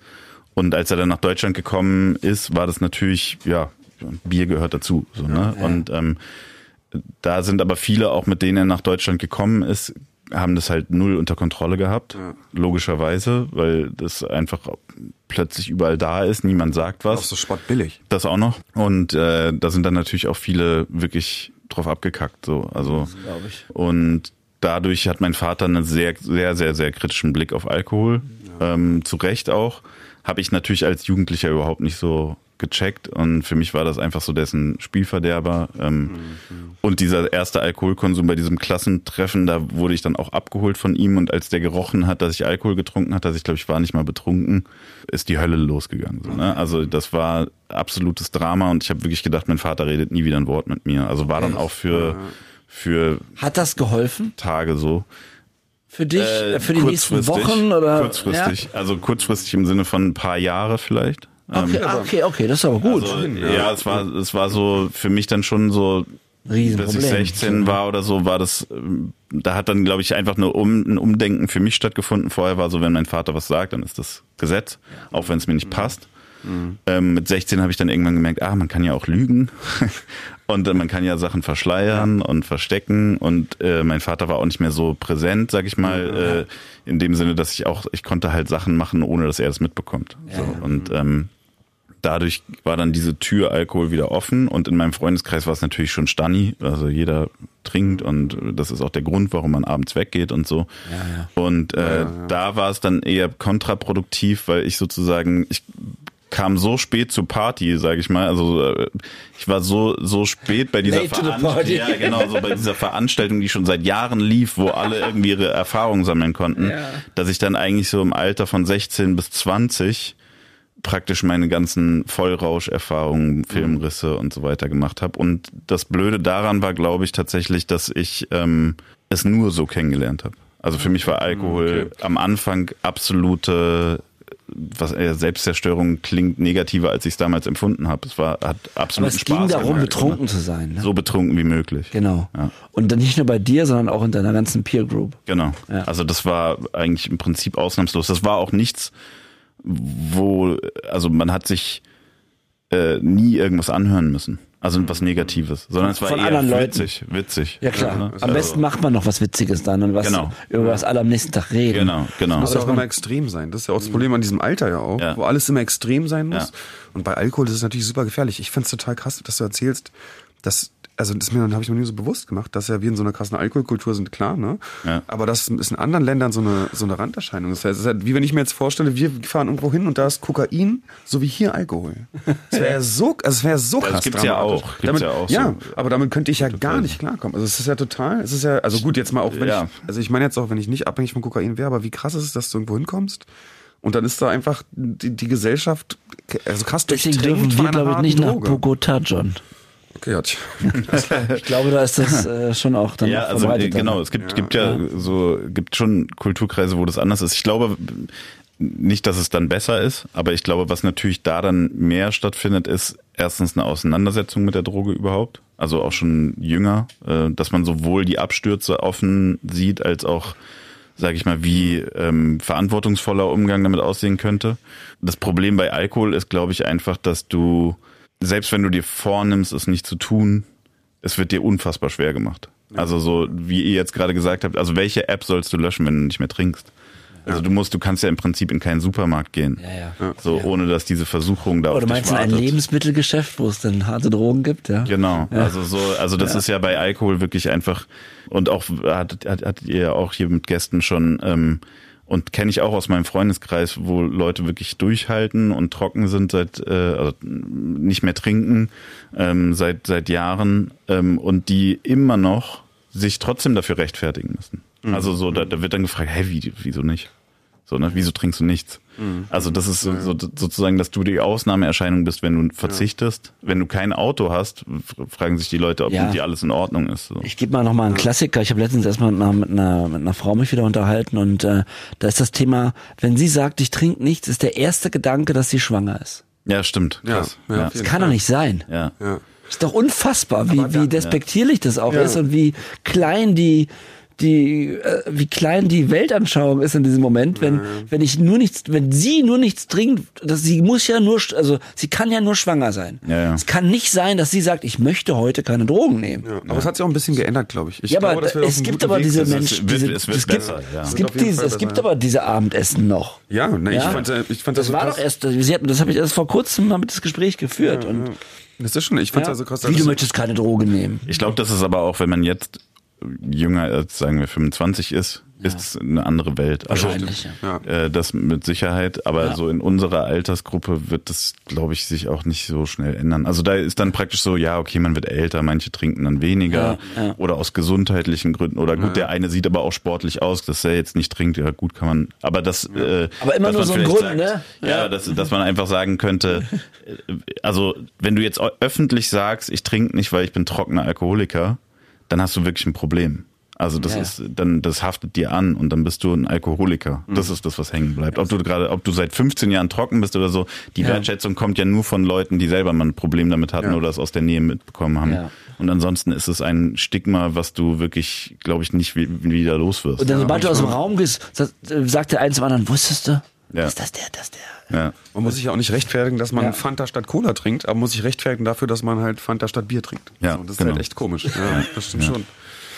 Ja, krass. Und ähm, du sagtest ja, also du hast ja Therapie gemacht, hast du, Ja. ne? wegen sozusagen, weil es so konstant so ein bisschen nicht lief, also nicht, weil du krass Ach so, nee, ich habe also ich habe keine, ich habe die Therapie nicht angefangen, weil ich ein äh, so. Suchtproblem äh, gesehen habe oder hatte, sondern ich habe äh, andere Probleme mit mir gehabt und Okay, ähm, auch meine in meiner Beziehung gab es Probleme, die offensichtlich von mir ausgegangen Ja. sind.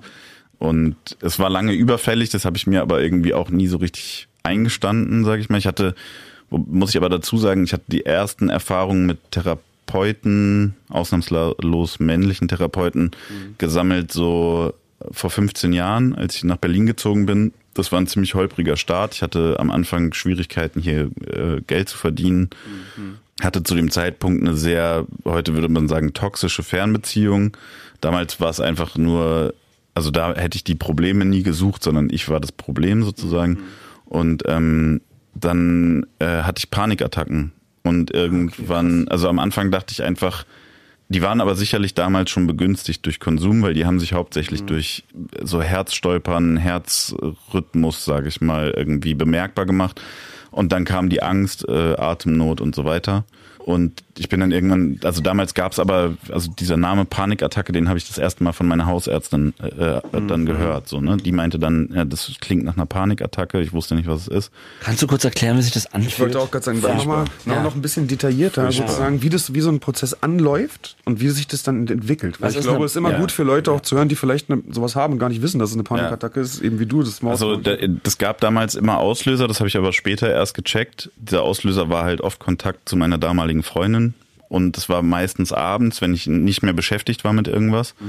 Und dann irgendwie ein langes Telefonat mit ihr hatte, was mal wieder super schwierig war. Und dann lag ich danach im Bett und habe irgendwann das Gefühl gehabt, irgendwie mein, mein Herz schlägt merkwürdig. Und dann habe ich mich darauf konzentriert und habe ich gemerkt, ich glaube, es hat wirklich äh, anders geschlagen. Also äh, fester, stärker, schneller oder ist gestolpert oder hat irgendwie mehrere Schläge hintereinander gemacht. Ähm, und ähm, gruselig. Und dann habe ich das das Gefühl, gruselig, ja. und dann habe ich das Gefühl gehabt, ich kann nicht mehr richtig einatmen. Ähm, das ist so wie als wäre die Hälfte der Lunge weg. Dann habe ich natürlich Schiss bekommen, was das sein könnte. Also so die ersten Male war das praktisch jedes Mal so, okay, ich glaube, ich, ich habe wirklich irgendeine Krankheit. Und dann lag ich deswegen meistens lange wach. Und es, also ich konnte mich nicht selber beruhigen, weil ich aber auch nicht wusste, dass es darum geht, sich zu beruhigen. Ne? Aber du hast quasi über dich ergehen lassen. Oder? wie? Also hast du nicht Ja, ich habe dann eigentlich im Prinzip so lange, bis ich vor Erschöpfung dann irgendwann eingeschlafen bin. Das ist ja schrecklich. Äh, das irgendwie so ausgehalten. Es ging jetzt auch nicht ewig lang. Ich weiß nicht, denke ich bin so nach vielleicht zwei Monaten oder so bin ich zum Arzt gegangen oder zur Ärztin damals. Hatte Glück, dass die fit war und die meinte dann direkt, naja, das klingt nach Panikattacken und hat mir damals äh, dann irgendwie so zwei, drei Schlaftabletten mitgenommen, weil sie halt meinte, schlafen Sie sich erstmal richtig aus, weil ich war einfach natürlich dann auch über die Wochen einfach übermüdet so ne und ähm, das ist natürlich Nährboden dann auch für so Zustände. Und dadurch wurde es ein bisschen besser und dann wusste ich, okay, Panikattacke, ja. Und dann habe ich nach Therapeuten geguckt weil ich dann schon wusste, okay, jetzt ich sollte mit jemandem reden. Soweit war ich dann schon.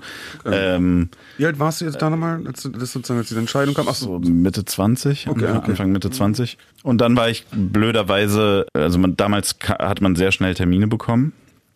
Ähm, ja, äh, weil wahrscheinlich einfach viele Leute das verpönt haben. Hatte dann aber Pech, dass ich äh, tatsächlich einfach bei schlechten Therapeuten gelandet bin. Also die nicht besonders aufmerksam waren. Der eine hat dann irgendwie erstmal so gefragt, naja, was machen Sie denn beruflich, bla bla bla. Dann äh, ging es darum, was haben Sie in der Vergangenheit gemacht? Habe ich gemeint, ja, ich war Veranstaltungstechniker und so. Ah, dann haben Sie bestimmt viel getrunken und so. Und dann habe ich gemeint, ja, ja, schon. Hab dann auch gesagt, wie viel und so. Und dann hat er gemeint, na, Sie haben, äh, Sie haben ein Alkoholproblem. Sie haben gar keine Panikattacken, Sie haben ein Alkoholproblem. Und hat mich dann praktisch, aber ohne mir zu sagen, dann gehen Sie mal lieber da und dahin, hat er gesagt, da kann ich, kann ich Sie nicht therapieren, brauchen Sie nicht wiederkommen. Okay. das ist ja krass. auch. Ja, das war auch, äh, muss ich nachträglich sagen, tatsächlich, also hätte ich es damals, hätte ich es mit heutigem Mindset äh, da, äh, so erfahren, heute würde ich den wahrscheinlich irgendwo melden oder so. Ja, ja, das äh, weil ich das richtig fahrlässig finde. So Genau, und so waren aber so diese Erfahrungen, dann bin ich zu einem anderen gegangen, der hat dann irgendwie, die wollten immer über Sachen reden, über die ich gar nicht reden wollte. Haben es mir vielleicht auch falsch schmackhaft gemacht, sag ich mal. Aber ich dachte immer so, mach doch einfach, dass diese, die, diese Angstzustände weggehen Ja. und äh, red mit mir jetzt nicht irgendwie über anderen Kram so ne und ähm, dann habe ich das wieder gelassen. Naja, jedenfalls, äh, das waren so meine Erfahrungen mit Therapie und damit war dieses Thema für mich auch wirklich über sehr, sehr lange Zeit abgehakt. Und, Also, aber du ähm, hast, wurdest dann nicht sozusagen erfolgreich behandelt? in Nee, Sinne? nee. Okay, das ist natürlich. Also die Wie viele äh, Jahre liegen jetzt dazwischen zwischen der? naja, 15 ungefähr so. Oh, ne? wow. Ja. Ja. Und äh, genau, und dann äh, sind Jahre vergangen. Ich habe mehrere Beziehungen geführt, selten besonders erfolgreich.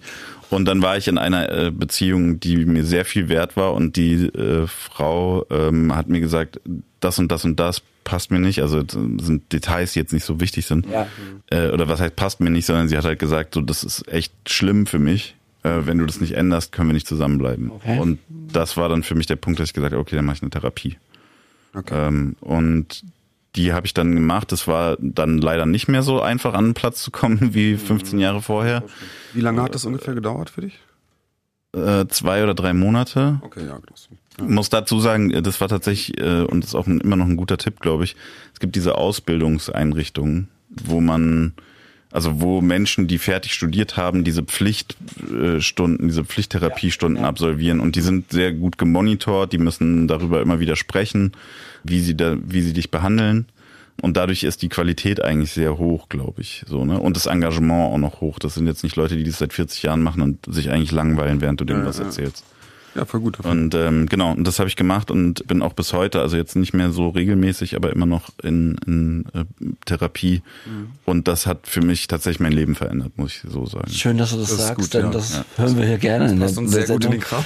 Das passt uns gut in den Kram, weil es uns ja auch so ging Ja. mit unserer Suchttherapie und ich auch von vielen Menschen höre, eben bei anderen Problemen, sei es Depressionen, Angststörungen. Einer meiner besten Freunde hat auch Angststörungen Ja, ähm, gehabt und ähm, oder wie hast du gerade gesagt, das andere? Panikattacke. Eine Panikattacke, genau. Und ähm, ja, Therapie äh, funktioniert. ja. Also äh, es ist bestimmt nicht immer ein einfacher Weg und Ja. bei mir, ich hatte Glück, dass bei mir die Therapie sehr gut funktioniert hat, einfach Mhm. ähm, relativ schnell, so das erste Vierteljahr vielleicht war so ein bisschen aber auch vielleicht meiner Skepsis geschuldet, so Ja, ja. schwierig und man muss sich ja selber auch ein bisschen sortieren, also seine Probleme überhaupt erstmal irgendwie zu erkennen. Voll. Aber ab dann war das für mich tatsächlich, muss ich sagen, so ein, eine stetige Verbesserung, wie ich mich mit mir alleine gefühlt habe, aber wie ich mich auch mit anderen gefühlt habe, wie auch meine Beziehung lief. Ähm, Freundschaften sind danach viel besser geworden, ähm, als sie es vorher waren, viel ehrlicher und ähm, ja, also für mich ist das wirklich, ich kann das wirklich nur jedem sagen. Es ist ärgerlich, dass es so schwierig ist, Plätze zu bekommen. Eigentlich sollte jeder die Möglichkeit haben, jederzeit eine, oder jede und jeder äh, eine Therapie machen zu können.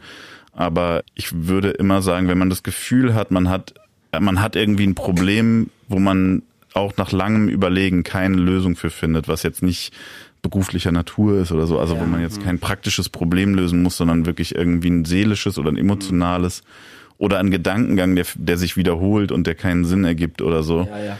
Lieber früh zu gucken einfach, ob es einem was bringt. Man kann es ja dann immer noch lassen. Ja. So, aber ich denke, sobald man das Gefühl hat, irgendwie man kommt mit anderen Leuten oder mit sich selber nicht so gut klar und es liegt irgendwo, die Ursache liegt irgendwo vergraben, die man nicht gelöst bekommt, auch nach Wochen, Monaten oder Jahren nicht, dann sollte man sich Hilfe suchen. Schön gesagt. Ja, finde ich auch super gesagt. Und ich sehe es auch ganz genauso. Ich finde auch wirklich, dass, wie du sagst, im Prinzip sollte jeder die Möglichkeit haben, Ja. eine Therapie zu machen. Und das ist ja auch, also auch bei sozusagen kleinen Problemen, die man, wie du schon sagst, einfach nicht gelöst bekommt, ja, Ja. psychischer Natur, glaube ich, ist einfach ganz wichtig, äh, dass man sich erstmal so richtig kennenlernt. Und das ist ja eigentlich Ja. was, was man in der Therapie, also wo ich gar nicht so weiß, ob ich das im realen Leben ohne Therapie jemals so gut geschafft hätte, an Ja. mich überhaupt ranzukommen. Wer bin ich? Was fühle ich, ist ja auch immer krass wichtig.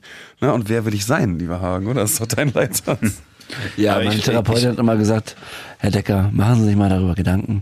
Wer waren Sie? Wer sind Sie? Und wer möchten Sie sein? Ja, ja. Schön, ne? also Ja. ich, ich fand auch, und da gibt's ja viele verschiedene Ansätze, aber zum Beispiel in meiner Therapie war das am Anfang gar kein Thema.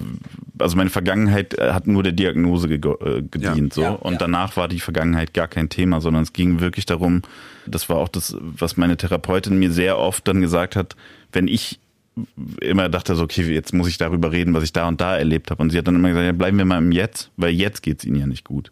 Wir wollen ja, dass es ihnen jetzt besser geht. Wo, wo das herkommt, können wir dann immer noch gucken. So, ne? Ja, schön, ja. Und das, äh, ich finde das, weil viele Leute denken, glaube ich, dass, dass es automatisch immer darum geht, auch Zeiten im Leben aufzuarbeiten, die, an die man sich nicht gerne erinnert. Das muss nicht zwangsläufig so sein. Also, Muss nicht sein, kommt natürlich auf die Diagnose an. genau. Aufs Aber, Krankheitsbild oder wer, aber um die überhaupt eine- erstmal ja. zu haben. Also Ja, ja. ich muss sagen, als ich in Therapie gegangen bin und ich habe dann Dysthemie diagnostiziert bekommen, was eine chronische depressive Verstimmung ist. Also meine Therapeutin hat es immer genannt, wie mit einem Stein im Schuh einen Marathon laufen. Und der hat wahrscheinlich bei mir so mit 14 bis 16 Jahren ungefähr begonnen. Und mir ging es sozusagen konstant einfach immer schlechter als den Menschen um mich herum. Und ich hatte dafür nie einen Namen. Ich dachte einfach, ich weiß ich nicht, ich habe einfach ein schlechteres Leben oder ich, äh, ich bin einfach ein trauriger Mensch. Das oder ist ja auch ein immer. trauriger Gedanke. Ne? Ich habe einfach ein schlechteres Leben. Ja, also man, schlimmer man, Gedanke. man braucht ja irgendeinen Ja, ja, Gedanken, klar, damit klar. Man, wenn man das einmal festgestellt Der hat, das womit man übersetzt, das genau. ne? Was Und als ich bedeutet dann schlechter, sorry, nur ganz kurz, was, also schlechter ist mehr traurig einfach. Genau, also äh, ich dachte, das hat einfach hauptsächlich mit Einflüssen von außen zu tun. So, ich, ich hätte nie, vor dieser Diagnose hätte ich nie in Betracht gezogen, dass ich einfach eine Fehl, Fehlkalibrierung in meinem Gehirn habe, die dafür sorgt, dass ich aus diesem Zustand auch nicht ohne weiteres rauskomme. Das, als ich diese Diagnose hatte und mir erklärt wurde, was es ist, und es ga, gab einen Namen für die Sache, ging es mir schlagartig wirklich nach dieser, nach dieser Nachricht, nach dieser Therapiesitzung, ging es mir bis heute wesentlich besser, weil das einfach so viel ausmacht, wenn dir jemand sagt, Was du hast. du hast ein Problem und das heißt so und das wir können auch daran schon ja. arbeiten. Ja, Ja, ja. Klarheit halt. Genau. Klarheit ist einfach das genau. Wichtigste. Und allein dafür finde ich lohnt es sich schon, das äh, zu probieren, einfach, dass man weiß, vielleicht stimmt mit einem alles, aber vielleicht auch nicht und dann kann man immer noch entscheiden, ob man das verändern möchte oder nicht. So. Ja, genau. Es ist ja auch immer, ich finde das einfach auch so wichtig, die, oder so, auch so, so eine, eine tolle Gewissheit, dass man die Fähigkeit hat, daran zu arbeiten halt, Ja. wenn man möchte. Also an diesem Problem so. Und das ist halt gut, wenn man weiß, was es ist. Genau, weil und dann- dass dann kannst du daran kann. arbeiten auch. Genau, also Ja. beides äh, Also- ganz wichtig. Man muss ja nicht immer an allem arbeiten, finde ich auch richtig. Also wenn Ja. jemand jetzt zum Beispiel einen gelegentlichen missbräuchlichen Konsum hat, dann sollte er reflektieren, aber muss vielleicht noch keine Drogentherapie machen. Aber sich einfach mal anzuschauen, was geht eigentlich bei mir, muss ich was machen und wenn ja, was kann ich machen und soll ich das tun? Das sind einfach wichtige Gedanken. Ich weiß noch genau, als ich erkannt habe, dass ich süchtig bin, das war eigentlich auch erst so richtig in der, in der Entgiftung, würde ich sagen, in meiner ersten, habe ich schon oft erzählt in dem Moment, aber weil das ist genau das, was du sagst, als die, wir, wir stellen uns da alle vor, erzählen unsere Lebensgeschichte, dann sagt die Therapeutin, ja, meine Damen und Herren, Sie sind alle süchtig. Ja, und erklärt dann, aber ist nicht jetzt so, äh, Ja, nicht als Urteil. Nein, nein, nein, sondern, sondern eher witzig, positiv für uns gerichtet, jetzt nicht so, wie ich es vorgemacht habe, tatsächlich. Und erklärt dann auch die, die Hintergründe dieser Krankheit und warum bei uns allen das gleich war, obwohl wir ganz andere Substanzen genommen haben. Ne? Ja. In der Entgiftung sitzt du ja nicht mit fünf Kokainabhängigen, sondern mit Alkohol, Cannabis, alle möglichen Substanzen, Heroin, Amphetamine und so, bunt gemischt. Und äh, ich sah, hatte meine Entgiftungsgruppe war eine Gruppe, die, äh, wo der Großteil zum ersten Mal eine Entgiftung war. Ja. Das heißt, wir haben alle zeitgleich erkannt, in, in, an diesem Tag, in dieser Stunde mit dieser Therapeutin, Dass wir eine Krankheit haben. Ja, dass es überhaupt eine Krankheit ist. Genau. Und, und wie John gerade sagt, und dann, oder wie du auch gesagt hast, und dann kann ich, dann, dann konnte man die nächsten Monate, ich war total entspannt an diesem Tag. Ja. Mir hat, das war mir, die ganze Schwere, warum bin ich eigentlich so ein Arschloch, warum beklaue ich meine Freunde? Das ist natürlich, ne, nicht entschuldbar, in dem, aber es wurde mir erstmal die Schwere genommen, warum habe ich das überhaupt gemacht? Ja, also ich, ich bin finde doch kein das, Dieb. Das war auch für mich, äh, Ja. diese Di- Diagnose war keine Entschuldigung. Also es hat jetzt mir nicht als Entschuldigung Ja. gedient. Und ich habe mich auch nicht entschuldigt gefühlt, sondern Ja. es war Eine es hat, Erklärung. mich, es hat mich von meinen Selbstvorwürfen ein Stück weit Ja, genau. äh, Ich befreit. bin so ein Versager. Genau, und hat mir die Möglichkeit gegeben, dass ich auch mit anderen darüber sprechen konnte. Stimmt, dass ich ja, ja, das ja. erklären konnte und auch sagen konnte, ey, deswegen bin ich manchmal so und so. Ja. Das erklärt jetzt für mich die und die und die Sachen und ich will daran arbeiten. Und das war jetzt auch, da ging es weniger drum, mich bei anderen zu entschuldigen, sondern einfach, ja, so wie wenn jemand sagt, ich, ich kann nicht zu deinem Geburtstag kommen und dann sagst du, äh, was geht mit dir ab? Und dann sagt er, ich habe eine Grippe. Dann sagt er, ja, ist okay. Also es, es befreit einem von dem Druck, das Gefühl zu haben, ich bin hier unzulänglich, ich bin oder ich mache was falsch. So, man ne? muss ja auch nicht immer selbst anlügen die ganze Zeit. Ja. Davor ist ja alles immer auch Selbstlüge. Hab ich also jetzt gerade bei Sucht, ne, wenn dann, wenn man noch äh, ja halt sozusagen das alles nicht so erkannt hat, so dann ist man in so einem selbstlügenden Schwebezustand und hat eigentlich gar keine Ahnung, was abgeht. Vielen Dank fürs Teilen. Ja, sehr auf jeden gerne. Fall.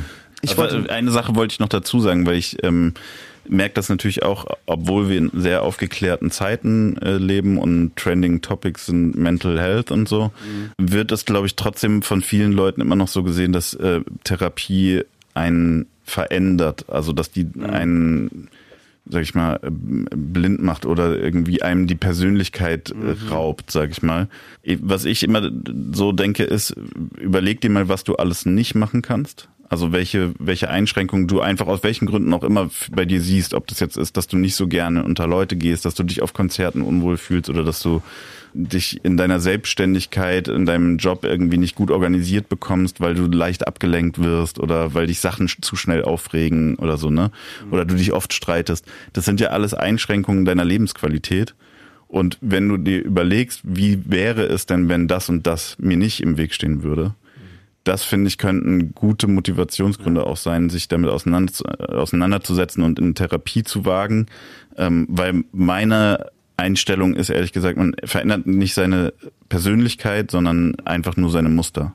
Ja, also absolut. Und, und seine Gedankenmuster und seine Verhaltensmuster und die können schädlich sein für einen selbst, aber auch für andere und ähm, die eigene Persönlichkeit mit all den Werten und Moralvorstellungen und Vorlieben, die verändert sich eventuell dann durch dein neues Leben, aber nicht durch diese Therapie. Also die wird nicht im Kopf rumgepfuscht oder irgendwelche äh, Stecker umgesteckt, die dich auf einmal zu einem Arschloch oder zu einem Mitläufer machen. So, ne? Nee, genau, also ich, ich, da fängt einfach ganz viel Entwicklung an, finde ich. Und Entwicklung ist ja das, was wir sowieso die ganze Zeit konstant irgendwie auch haben um uns rum. Ja. Und ähm, genau, ich denke auch, also ich fühle mich durch Therapie, habe ich mich befreit gefühlt. Ja. Als Mensch nicht anders, aber mit einem erweiterten Horizont. Ja, genau. Und So geht's mir auch. Genau. Ich wollte mal kurz fragen, wenn du Hast du teilweise noch so ein bisschen äh, depressive Episoden wahrscheinlich, ne? Ja. Was ist dein Gedanke da? Also wie schaffst du es da zum Beispiel nicht auf Substanzen zurückzugreifen, die halt dich in den Rausch bringen? Also weil das wäre ja dann, wie, wie kannst du dich davor schützen? Weil es ist Ich- ja durchaus ein Grund, in Anführungsstrichen, Ja. um sich künstlich was hinzuzufügen. Genau. Also das, ich habe in der Therapie verstanden, dass das oft bei mir nur diese Funktion hatte. Ah, okay. Mhm. Also ähm, wenn, wenn man sich das so vorstellt wie eine Kurve, meine Stimmungskurve durch diese Dysthemie war praktisch beschränkt auf, sagen wir, minus fünf. Also ich bin nie auf diese Null Normalzustand, wo alle sagen, ja, mir geht's gut, äh, gekommen, außer ich habe irgendwie diesen, diesen, dieses Peak oder diesen, diesen Gipfel selber irgendwie erzeugt. Und das geht natürlich mit Rausch besonders gut. Nur fühlt sich dann, wenn man unter die Null fällt, das eben noch fieser an, weil man halt nicht zurück auf, also so wie andere Menschen äh, oft einen Kater beschrieben haben, war ich neidisch, weil ich dachte, dir ist schlecht, du hast Kopfschmerzen. Das hatte ich nie. Was ich aber hatte, war Selbstvorwürfe, Zweifel, ein unglaublich schlechtes Gewissen am nächsten Tag. So, ne? Und das war praktisch so diese minus fünf, auf die ich zurückgerutscht bin. Und als ich das verstanden habe, dass ich in vielen Situationen das als Mittel benutzt habe, um meine Stimmung oder meine Ängste irgendwie künstlich zu verändern, ist es viel leichter für mich geworden, dann zu sagen, nee, das mache ich jetzt nicht. Also, dass ich, weil ich weiß, okay, welche Quittung kriege ich dann am nächsten Tag oder in den nächsten Tagen. So mit dem Älterwerden wird es auch immer schwerer, sowas dann körperlich oder Auf jeden äh, Fall. seelisch Ja. wegzustecken. Ähm, und und ähm, da äh, muss ich sagen, dass diese Erkenntnis hat bei mir viel gebracht, weil ich das dann einordnen konnte. Ich konnte dann einfach sagen, okay, ich bin nicht nur witzig, wenn ich getrunken habe, sondern ich bin dann einfach, also ich verliere zum Beispiel Unwohlsein, wenn ich unter Fremden bin, so dadurch, ne? Und ähm, und dadurch kann ich jetzt dann sagen, so okay, dann halte ich das aus oder ich gehe dann einfach nicht dahin, wenn ich mich da eh nicht wohlfühle. Ja. Und gibt es was, was du stattdessen tust? Also was macht dich zufrieden in deinem Leben? Hm. Also an Aktivitäten halt. Ein paar Bars legen.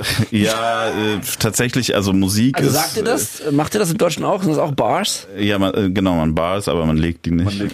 Ich dachte gerade schon, das ist ein Nee, nee, nee, nee, ich, sorry, Nee. wegen Konsum. Was, was, was macht man mit dem? Was ist das Verb? Äh, man, man kann die spitten, man kann die lacen, man kann Okay. die writen. nee, Also, ja, bitte, jetzt. äh, also so rede ich tatsächlich lach nicht. Bitte nicht lach bitte mich nicht Jetzt weiter raus. Ich wollte also man, man spittet die Bars. ja, also Ja, wenn man rappt, dann spittet man die. Okay, Bars, okay, genau. got it. Ich werde es Ähm. mir merken und nie wieder falsch sagen. Nee, das kannst du so sagen, ist gut. Ähm, Überlegen ist anscheinend falsch gewesen. legen, ja. Dann, Man kann auch dann, neue Dinge etablieren. Ja, Ja. ja. Wir wollen aber nichts mehr legen. Nee, genau, das wollte ich auch gerade sagen. Ja. Ja. Dann ist man ja schnell, das ist ja auch, Zeilen nennt man auch oft Lines und dann ist man schon, äh, Ja, dann ja. ist man schon sehr schon. nah dran.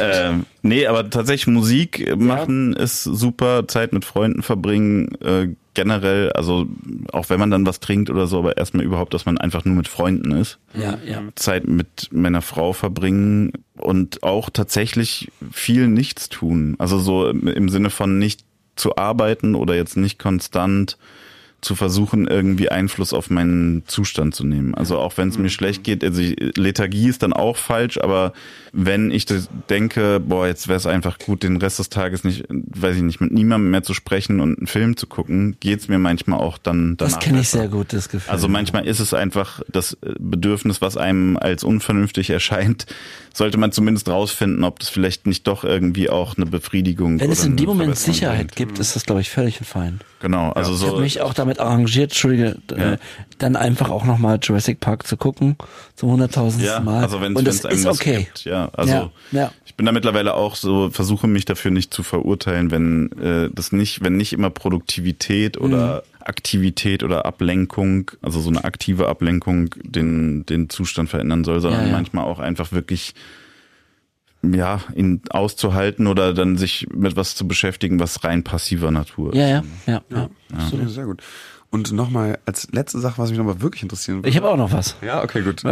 Vorletzte. äh, Konsum und Texte schreiben.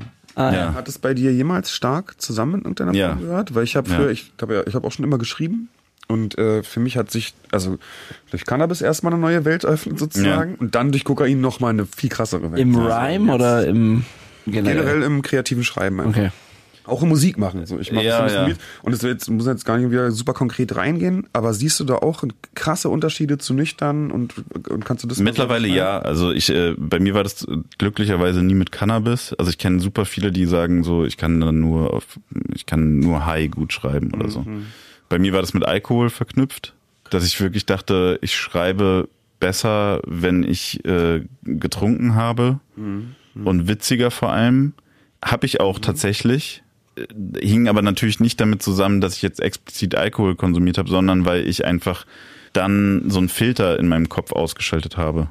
Also und ich glaube, Ja, das wird bei jeder ja. Kreativität ähnlich sein, auch von der Substanz unabhängig. Du, du schaltest Filter aus, wie du es ja dann Ja. im Gespräch oder in deinem Verhalten auch tust.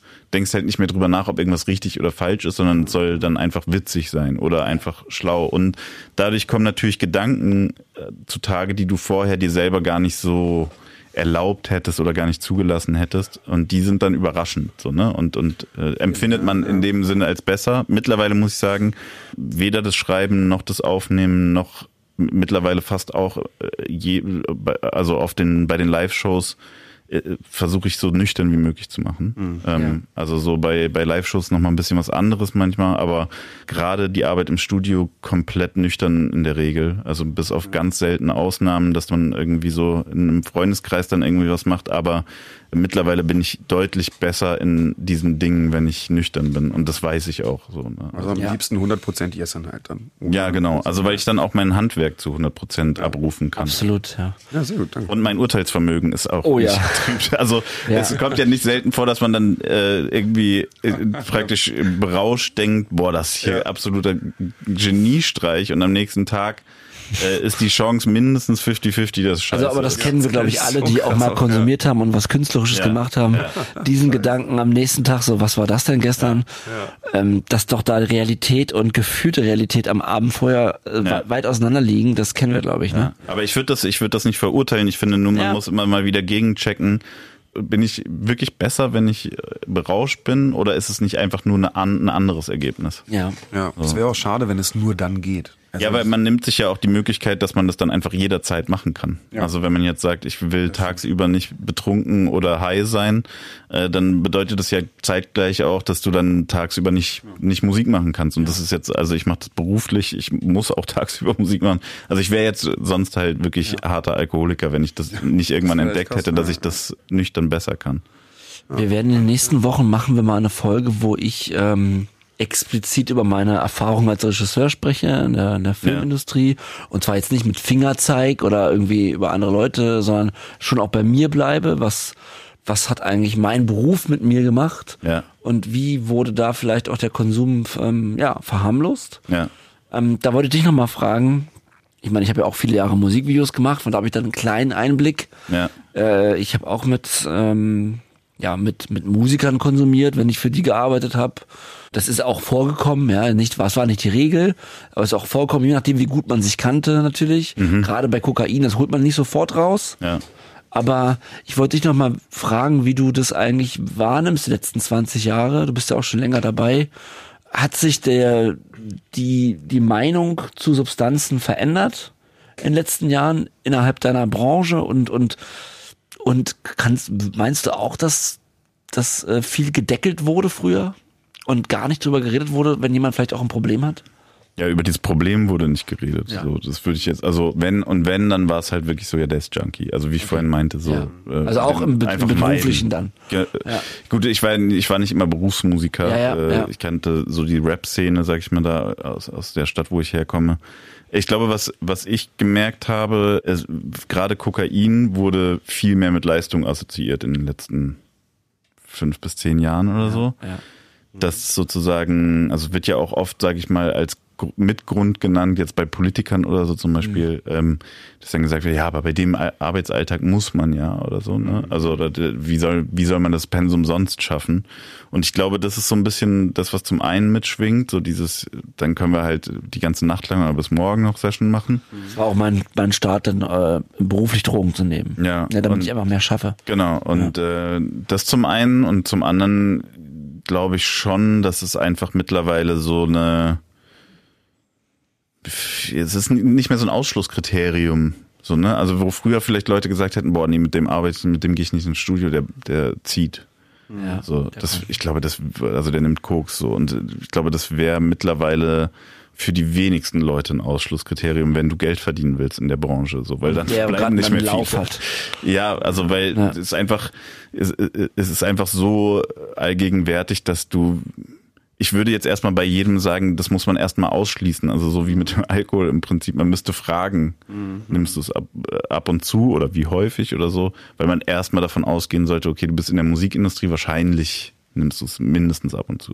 Das ist schon krass. Ja. Das ist krass. Ich finde es so krass, dass Kokain so, also sich in, in Berlin auch gerade so breit gemacht hat, ja, weil es so Ja. ein kaltes, ekliges, widerliches Zeug ist. Ich Aber es ist ja auch eine kalte, eklige, widerliche Stadt. Nein, also ich, ich, True that. aber also ja, ich aber es hat sich ja die- krass durchgesetzt, in Ja. Anführungsstrichen, irgendwie, ne?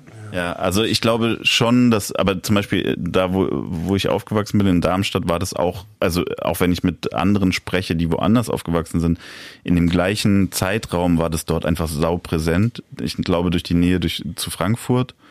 Und es war einfach damals schon für mich mit Rap verbunden. Also und da war ich 18 oder so. Ne? Das ist also das das, ich so ist kurz nach der Jahrtausendwende so und das finde ich schon bezeichnend irgendwie und dadurch ist mir das auch nie so doll aufgefallen in Berlin. Ah, ist so Erst krass, so weil den dich gehörte Kontrast. das schon zum Allgemeinbild. Ja, der, also- der, der was man so sieht. Ja, also vor ein paar, paar Jahren zumindest war das so, dass ich, wenn ich in Hamburg jetzt irgendwie unterwegs war, also da hätte ich, da hätte ich das nie gedacht. Also ich glaube, da ist es auch wirklich nicht so, weiß ich nicht, aber also zumindest in dieser Musikszene mhm. war das nicht so, dass du da ständig auch drüber geredet hast oder so, ne? Oder also so in Berlin ist ja wirklich einfach, wenn du auf eine Party gehst, das wird irgendwie Thema. Also entweder weil die Leute ja. sich schönreden wollen, bevor sie zusammen auf Toilette gehen, oder weil sie fragen, ob du was hast oder ja, so. Ja. Und das, ähm, ja, also ich finde, das ist schon, ich glaube, es hängt schon damit zusammen, dass du halt es in Berlin im Prinzip auch machen kannst, weil so viele Bekanntschaften oder auch vermeintliche Freundschaften basieren auf zusammen weggehen, irgendwelche Szenepartys, irgendwelche Influencer-Partys und so ein Kram, also zumindest in dieser Branche, dass da auch dann die Kritik komplett ausbleibt und halt auch niemand dir sagt, so ich glaube, du hast ein Problem, weil wenn du dich sowieso nur in dem Kontext siehst, dann das, da wird das nicht hinterfragt. Ja, ja, genau. Ja. ja. Und Konsumfreunde sind ja auch mal so eine Sache, die du gerade auch so ein bisschen angesprochen hast. Das ist ja, glaube ich, auch in dem Text hast du, glaube ich, auch geschrieben, dass die alle anderen halten, also man hält die alle für Idioten und die halten einen auch selber für einen Idioten, ja. das ist einem egal. Ja. So, ne? So irgendwie, genau, ich gebe keinen Fick drauf oder das hast du geschrieben, genau. Und das fand ich auch so, da habe ich auch nochmal gedacht, ja, so mit diesem, das, also wie viele Freunde man verliert, wenn man nicht mehr Drogen nimmt, wa? Beziehungsweise, naja. also, also was heißt ja. Freunde, ne? Ja, wie viele genau. Kontakte, genau. wie viele Kontakte man verliert, ist so krass. Und dann ja. ist die Welt plötzlich ganz klein. Und ich weiß noch, als ich angefangen habe, Kokain zu nehmen, ich dachte wirklich, nach den ersten paar Malen habe ich plötzlich gemerkt, wer alles Kokain konsumierte beim Umgang. Ich dachte, ja. so ist ja jeder. Ja, und gefühlt war man mit jedem befreundet, genau. Und dann zack, war es sofort wieder zu Ende. Ja, dann waren wir auch viel alleine. Ähm, Jessin, wir bedanken uns für das Gespräch. Oh, danke für die Einladung. Es war eine ganz tolle Sendung. Ich, ich hoffe, ich habe hier dem, dem hohen Anspruch genügen oh. können in dieser Sendung. Aber, äh, wir danken dir, doch, ich wollte doch mal sagen, wir danken dir unfassbar fürs Teilen, denn ja, ich habe das Gefühl, du hast sehr, sehr viel geteilt heute.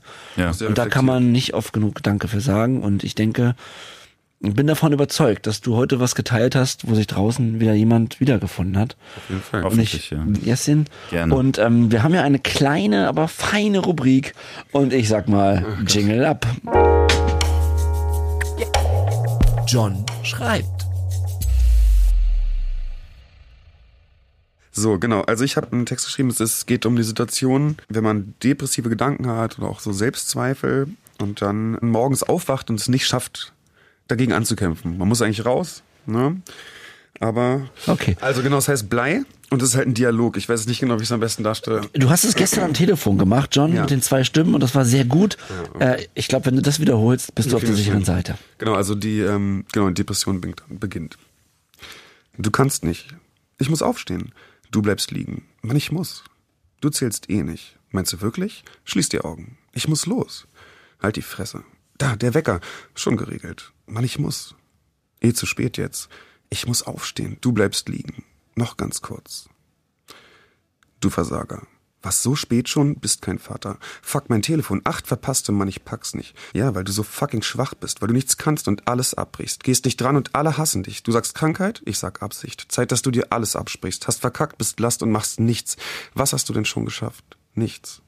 Ich hab nichts mehr, denn ich hab dich. Genau. Sau gut. Dankeschön. Richtig gut.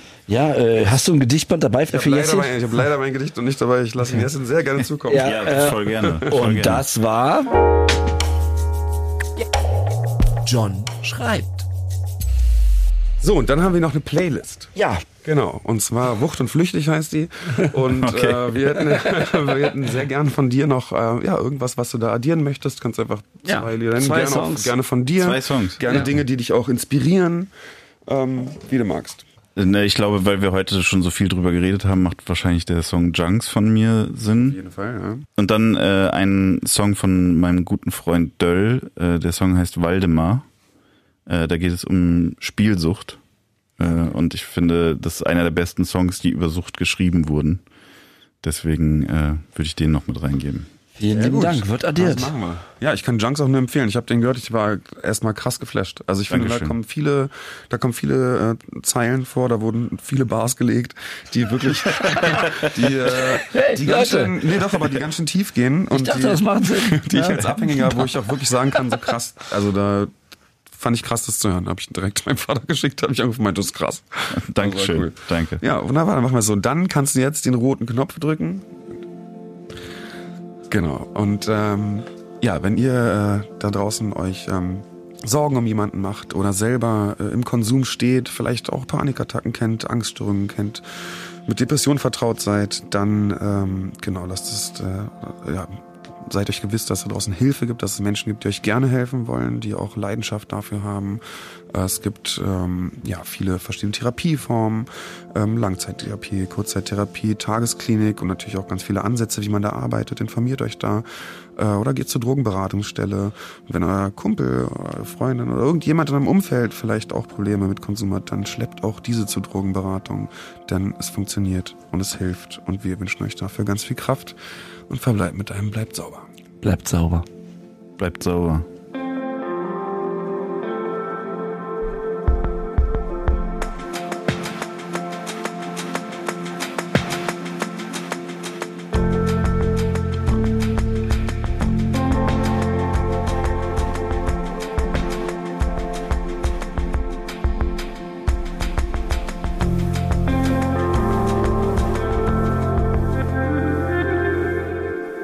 Seit Folge 43 ist Sucht und Süchtig eine ARD-Koproduktion von SWR und Radio 1 vom RBB.